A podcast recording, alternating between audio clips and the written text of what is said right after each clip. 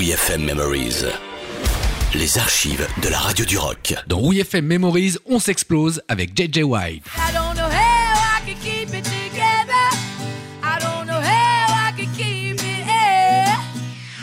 En décembre 2021, après des mois d'arrêt, eh bien, on pouvait enfin recevoir de nouveau des artistes en session live. Trop content, surtout quand il s'agit de la pétillante JJ Wild, la nouvelle chanteuse canadienne qui a décroché le titre d'album rock de l'année au Canada depuis Alanis Morissette il y a de ça 25 ans. Avec sa voix éraillée et sexy, JJ Wild, vraiment sympa et souriante, nous a envoûtés avec son single The Rush, véritable hymne rock à l'exaltation et au désir. Envoûte-nous, Vinsou, en nous faisant partir la session. Merci.